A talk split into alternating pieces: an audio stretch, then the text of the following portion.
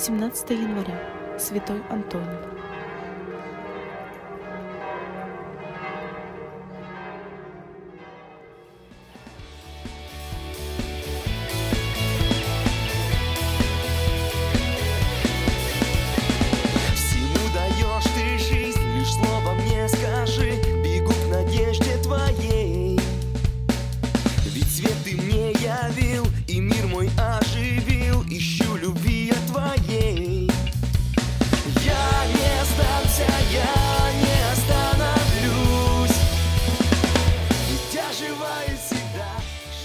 Чтение Святого Евангелия от Марка.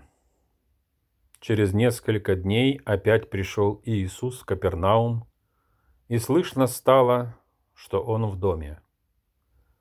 Тотчас собрались многие, так что уже и у дверей не было места, и Он говорил им слово. И пришли к Нему с расслабленным, которого несли четверо, и, не имея возможности приблизиться к нему за многолюдством, раскрыли кровлю дома, где он находился, и, прокопав ее, спустили постель, на которой лежал расслабленный. И Иисус, видя веру их, говорит расслабленному чада, «Прощаются тебе грехи твои». Тут сидели некоторые из книжников и помышляли в сердцах своих, что он так богохульствует. Кто может прощать грехи, кроме одного Бога? И Иисус, тотчас узнав духом своим, что они так помышляют в себе, сказал им, «Для чего так помышляете в сердцах ваших? Что легче, сказать ли расслабленному, прощаются тебе грехи, или сказать, встань, возьми свою постель и ходи?» Но чтобы вы знали, что Сын Человеческий имеет власть на земле прощать грехи, говорит расслабленному, тебе говорю, встань, возьми постель твою и иди в дом твой. Он тотчас встал и, взяв постель, вышел перед всеми, так что все изумлялись и прославляли Бога, говоря, «Никогда Ничего такого мы не видали.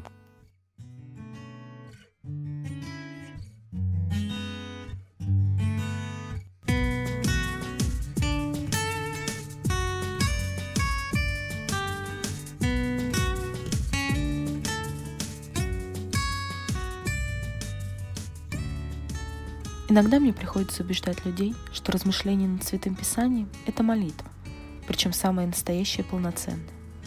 Когда мы проводим время с отрывком Евангелия, наше воображение может нам помочь глубже проникнуть в эпизод из жизни Иисуса. Сегодняшняя сцена очень подходящая для такого упражнения.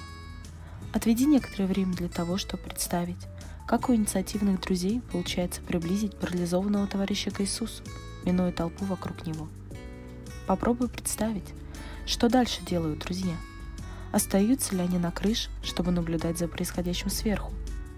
Можешь остаться и ты там с ними, чтобы лучше все видеть. Их парализованному другу приходилось полностью рассчитывать на чужую помощь. Паралич – такое состояние, которое показывает, насколько мы можем быть зависимы от других.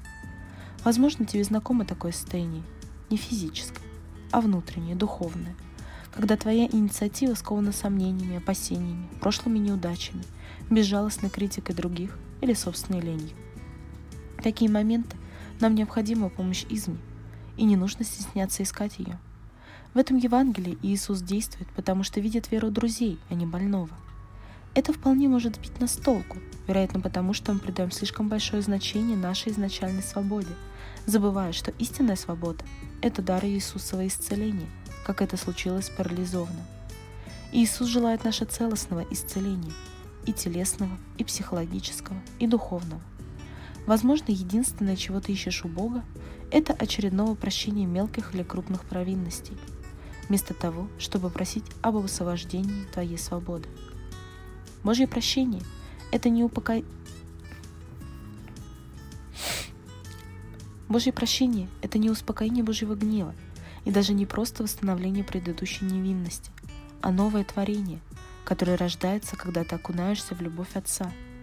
Иисус, помоги нам поддерживать самих себе и в других это рождение нового творения.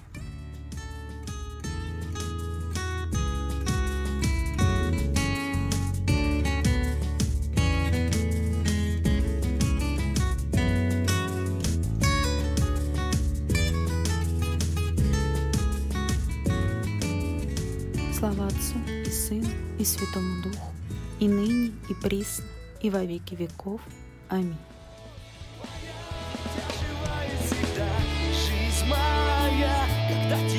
мы славим. И пусть свобода твоя живет в нас, будем мы всегда воспрошать.